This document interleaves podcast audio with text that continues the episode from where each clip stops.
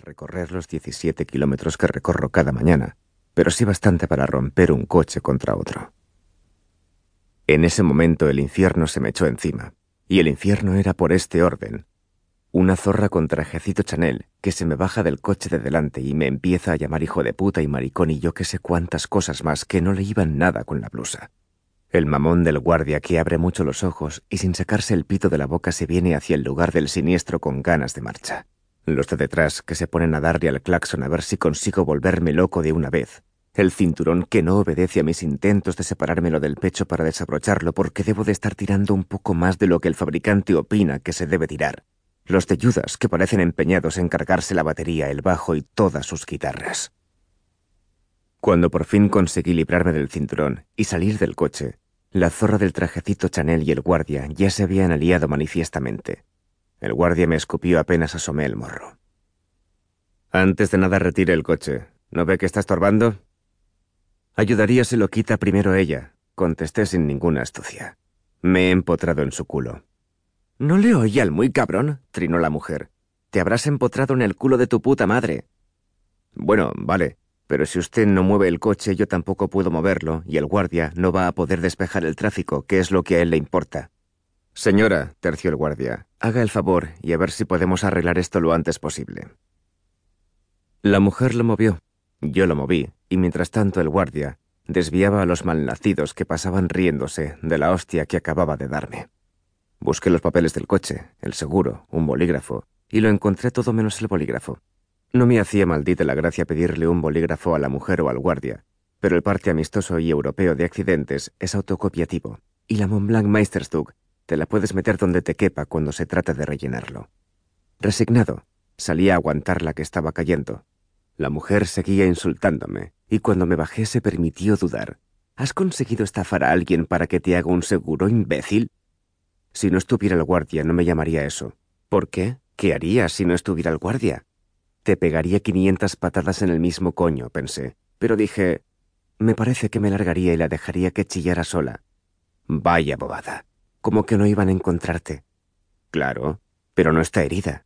No iría a la cárcel. Le daría el número del seguro a la policía y me ahorraría hablar con usted. En eso el guardia volvió donde estábamos y le dio por hacer una pregunta estúpida. Vamos a ver, ¿qué ha pasado? Yo iba tan tranquila. Freno porque se cierra el semáforo y este va y me embiste por detrás. No por gusto, me burlé. Me he despistado con la radio. Si lo hubiera visto, no la habría embestido por detrás. Exijo que le prohíba a este retrasado que se ría. No creo que esto sea para reírse, precisamente. Tengamos la fiesta en paz, cálmense los dos. Yo estoy calmado, agente. Solo faltaría, él que tiene la culpa. Pues claro que tengo la culpa. ¿Por qué no hacemos primero los papeles y luego me fusilan? Permiso de conducir y de circulación del coche. Le di los permisos al guardia, y éste lamentó no poder multarme porque yo me los hubiera olvidado en casa o hubiera olvidado renovar el carné, que era lo máximo que podía haber conseguido con esa brillante comprobación. Mientras tanto, Judas seguía tronando desde mi coche. ¿Es que no puedes quitar esa mierda de música? Yo no la he tuteado hasta ahora, y no me meto con la música que escucha. Podías haber subido la ventanilla al menos. Tengo roto el elevalunas. No sube de ahí. La próxima vez procuraré traer el coche arreglado.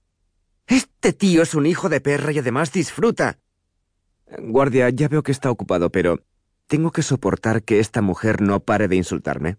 Tranquilícense los dos. Saquen la documentación del seguro y rellenen el parte, por favor.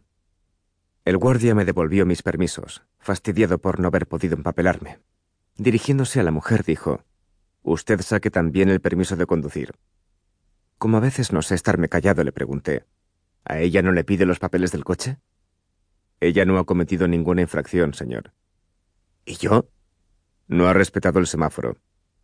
Suponiendo que eso sea como dice, ¿qué le hace pensar que si no respeto el semáforo es que no llevo permiso de circulación? A mí me parece más bien al revés. Si voy a chocarme con una histérica delante de un guardia y saltándome un semáforo, más me vale llevar todos los papeles en regla. A lo mejor ella no los lleva. Ella no sabía que yo le iba a dar. Histérica. Esto es para cagarse. No lo haga más difícil, dijo el guardia. Lo que no entiendo es por qué se empeñan en putear a la gente inofensiva. Si estuviéramos en un descampado y usted estuviera solo y yo con cuatro colegas con bates de béisbol, no me